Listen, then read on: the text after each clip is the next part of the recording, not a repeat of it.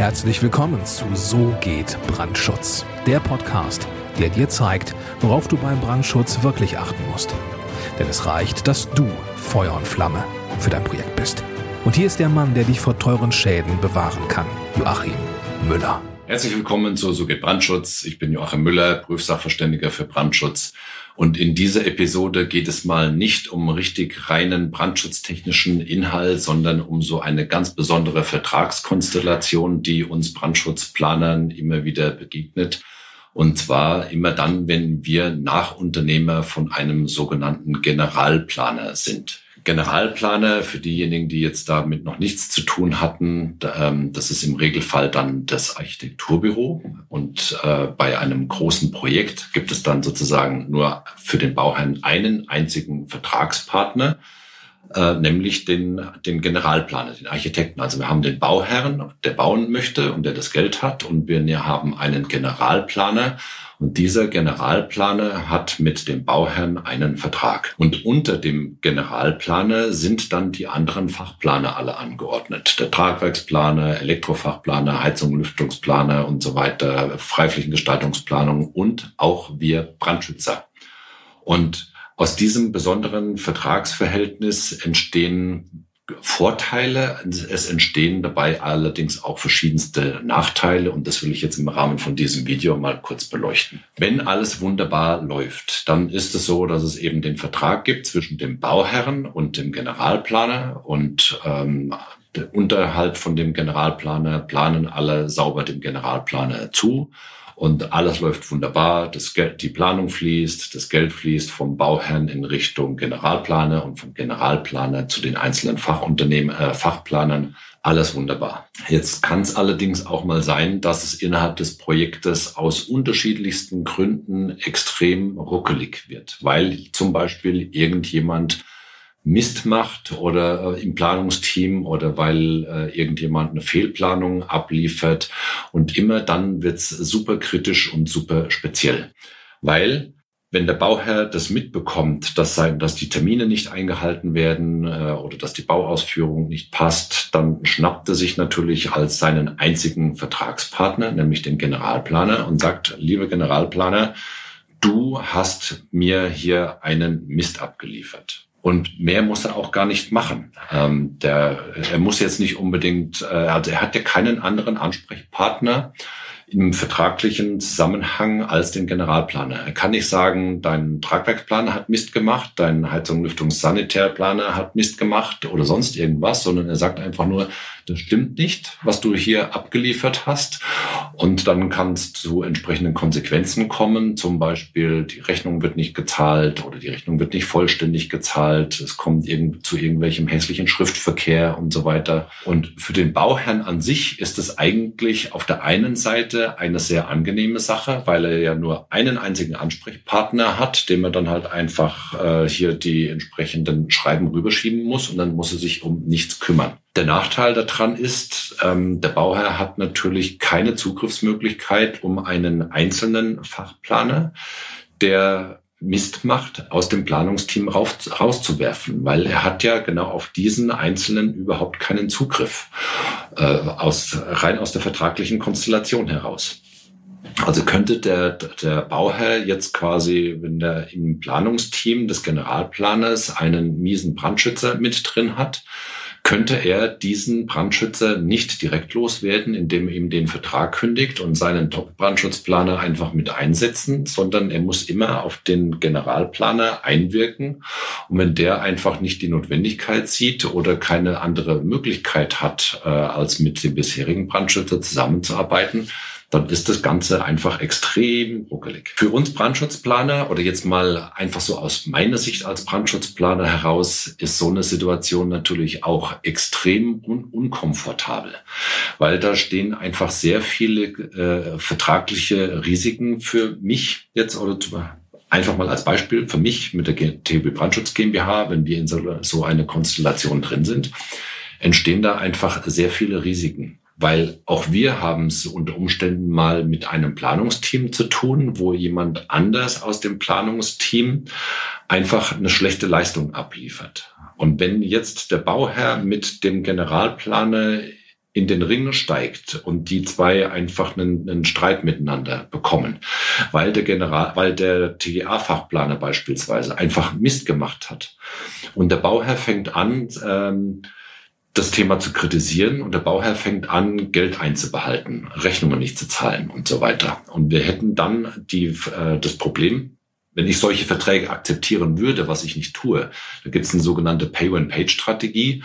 Das heißt, äh, die Nachunternehmer des Generalplaners bekommen dann ihr Geld, wenn der Generalplaner das Geld vom Bauherrn bekommen hat. Also wenn man so eine vertragliche Konstellation eingegangen ist, dann hat man quasi sich selber schon den Strick um den Hals gelegt, weil es einfach dazu kommen kann, dass der Bauherr sich mit dem Generalplaner so richtig in der Wolle hat äh, es werden keine Gelder mehr gezahlt und dann steht ja in dem Vertrag drin zwischen dem Generalplaner und dem Nachunternehmer, äh, ja, Geld fließt dann an dich, liebe Nachunternehmer, wenn ich das Geld vom Bauherrn bekommen habe. Und dann hat man einfach ein riesengroßes Problem. Das heißt, ich könnte sozusagen was ich ja nicht tue. Also ich akzeptiere solche Vertragsverhältnisse gar nicht. Aber ich will es jetzt hier einfach mal aufzeigen. Es könnte ja das Problem entstehen, der Bauherr zahlt den Generalplaner nicht weil irgendjemand anders aus dem Fachplanungsteam einfach einen Mist abgeliefert hat. Und dann würde das bedeuten, dass ich mein Geld auch nicht bekomme. Ich muss also quasi in Vorleistung gehen, muss meine super Planung abliefern. Äh, ich kann alles richtig gemacht haben, aber wenn der Generalplaner das Geld vom Bauherrn nicht bekommt, weil die sich jetzt auf einmal gecrashed haben, äh, dann warte ich ewige Zeiten, bis dann äh, die Rechtsanwälte irgendwann dann entschieden haben, wer Recht hat und wer nicht Recht hat. Also so eine Konstellation ist für mich als Brandschutzplaner extrem unkomfortabel und extrem risikobehaftet und deswegen bin ich bei solchen Situationen auch, was die vertragliche Anbahnung anbelangt, sehr, sehr, sehr vorsichtig und sollten eben solche Konstellationen oder solche Vertragsbedingungen in den äh, Vertragsunterlagen mit drinstehen. Ich, für mich, ich akzeptiere sowas überhaupt nicht. Für den Generalplaner selbst äh, ist es natürlich auch maximal unkomfortabel. Also ich beneide wirklich kein Architekturbüro, das so eine Generalplaner-Situation ähm, eingeht. Auf der einen Seite ist es natürlich für das Ego von dem Generalplaner ist es natürlich eine riesengroße Nummer. Da bin ich mir schon durchaus bewusst, weil er hat ja quasi jetzt hier auf der Schulterklappe schon, ich bin der General, das, äh, das, das Symbol dort oben drauf oder beziehungsweise das Abzeichen. Und äh, er ist jetzt quasi der, der große ähm, Bringer gegenüber dem Bauherrn und hat ein riesengroßes Vertragswerk. Und dann sind die, die Subplaner, die Subunternehmer, die sind ja die Nachunternehmer sozusagen, äh, also da ist schon allein von den Vokabeln, die da verwendet werden, ist schon so eine gewisse Spannung mit drauf, äh, was das anbelangt was halt für das, für das Ego eines Generalplaners, je nachdem, ob er auf solche Dinge steht, entweder zuträglich sind oder weniger zuträglich sind. Ich beneide den Generalplaner allerdings nicht, weil er hat ja einfach auch das Risiko, dass er dem Bauherrn gegenüber für jeden seiner Nachunternehmer quasi im Feuer steht. Also der Generalplaner ist immer im Rechtfertigungsdruck gegenüber dem Bauherrn, äh, wenn einer seiner Nachunternehmer nicht rechtzeitig oder falsch liefert. Und deswegen äh, gibt es da auch immer wieder das, das Problem, ähm, dass da Spannungen entstehen, weil vielleicht würde der ein oder andere Generalplaner den äh, seine Nachunternehmer ganz gerne austauschen, hat aber das Problem, dass er das dem Bauherrn gegenüber in irgendeiner Form rechtfertigen muss. Und vielleicht kann er das ja nicht. Äh, da geht es um so Situationen wie äh, Nachtragsforderungen, dass jetzt der Nachunternehmer zum Beispiel eine Planungsänderung als nachtragspflichtig sieht und dem Generalplaner gegenüber einen Honorarnachtrag stellt. Und der Generalplaner ist aber mental nicht ausreichend stabil aufgestellt, um diesen Nachtrag einfach eins zu eins an den Bauherrn durchzureichen, sondern er will sich vielleicht beim Bauherrn mit dem Nachtrag nicht unbeliebt machen und steht dann halt einfach in der Spannung, dass der der Nachunternehmer will seinen Nachtrag haben, der unter Umständen berechtigt ist und der macht halt nichts, solange der Nachtrag nicht beauftragt ist. Gleichzeitig geht gegenüber dem Auftraggeber, gegenüber dem Bauherrn, die Leistung aber nicht weiter, weil es ja innerhalb des Generalplanerteams zu gewissen Spannungen kommt. Also Generalplaner sein ist sicherlich nicht besonders lustig, finde ich. Also ich würde es nicht äh, freiwillig machen, ähm, aber ich stehe auch nicht in der Situation. Ich bin ja kein Architekt, der diese Generalplanerleistungen anbieten muss und ich würde das äh, an meiner, wäre ich Architekt, ich glaube, ich würde es nicht tun. Also ist jetzt kein klassischer Brandschutz-Content hier in dem Video respektive in dieser Podcast-Folge. Aber ich denke, es ist jetzt für dich schon, schon mal interessant, äh, auch mit, dieser, äh, mit diesem Spannungsfeld Generalplaner und Bauherr und diese ganzen vertraglichen Dinge so ein paar Informationen bekommen zu haben, damit du auch siehst, in welche Situationen wir als Fachplaner kommen können, speziell bei irgendwelchen großen Projekten. Und ähm, ja, ich wollte halt einfach hier in dem Rahmen einfach mal aufzeigen, dass das, je nachdem, auf welchem Stuhl man sozusagen sitzt, ob man jetzt der Bauherr ist, der am liebsten nur einen Ansprechpartner hat, oder ob man der Generalplaner ist, äh, der einfach sein Standardteam äh, am liebsten in seinem vertraglichen, äh, in seiner vertraglichen Konstellation drin haben möchte. Es gibt Vorteile, und es gibt entsprechende Nachteile. Und man muss halt einfach schauen, dass man das vertraglich sauber aufsetzt, ähm, damit eben dann die ganzen Chancen genutzt werden können, damit dann aber auch die Risiken, die für jeden von diesen beiden Vertragspartnern dann entstehen, entsprechend so minimiert sind, dass jeder gut damit leben kann. Ja, und wenn äh, mit irgendeiner vertraglichen Situation keine Einigkeit herrscht, dann muss man eben auch dann sagen, okay, in dem Fall haben wir jetzt nicht zueinander gefunden und äh, freuen uns einfach auf das nächste Projekt. Aber jetzt in dem Fall passt einfach nicht zusammen und vielleicht klappt es ja beim nächsten Mal. Das soll es gewesen sein an dieser Stelle. Ich hoffe, die Information, auch wenn es jetzt kein klassischer Brandschutz-Content war, hat dir trotzdem weitergeholfen.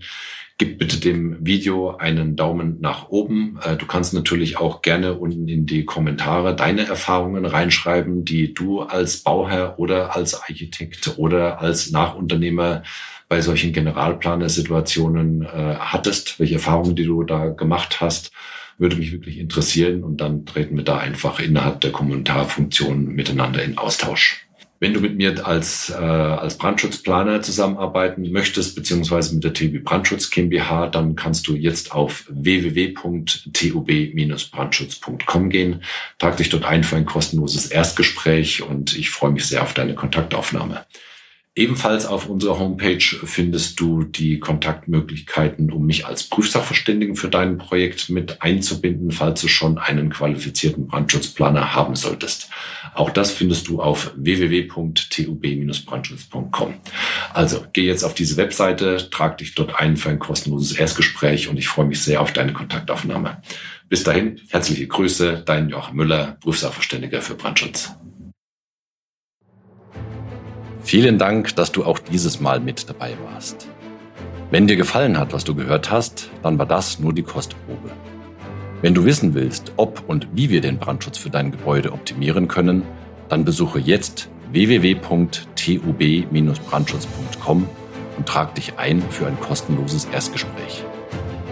Diesem 45-minütigen kostenlosen Beratungsgespräch wird eine Strategie für dich erstellt. Und zwar egal, ob du uns für die Planung des Brandschutzes für dein Gebäude brauchst oder ob du mich als Prüfsachverständigen für die Prüfung eines Brandschutznachweises haben willst. In unserem Gespräch lernst du die Chancen und Risiken für dein Projekt kennen und wir zeigen dir, wie du die Kontrolle über die Kosten für den Brandschutz und die Termine bekommst. Vergiss eine Sache bitte nicht. Je früher du uns in die Planung oder Prüfung des Brandschutzes für dein Gebäude einbindest, umso eher bekommst du über Folgendes die Gewissheit. Einen maßgeschneiderten Brandschutz für dein Gebäude, die Einhaltung der Termine und die Einhaltung der Kosten. Also gehe jetzt auf www.tub-brandschutz.com und trag dich ein für ein kostenloses Erstgespräch.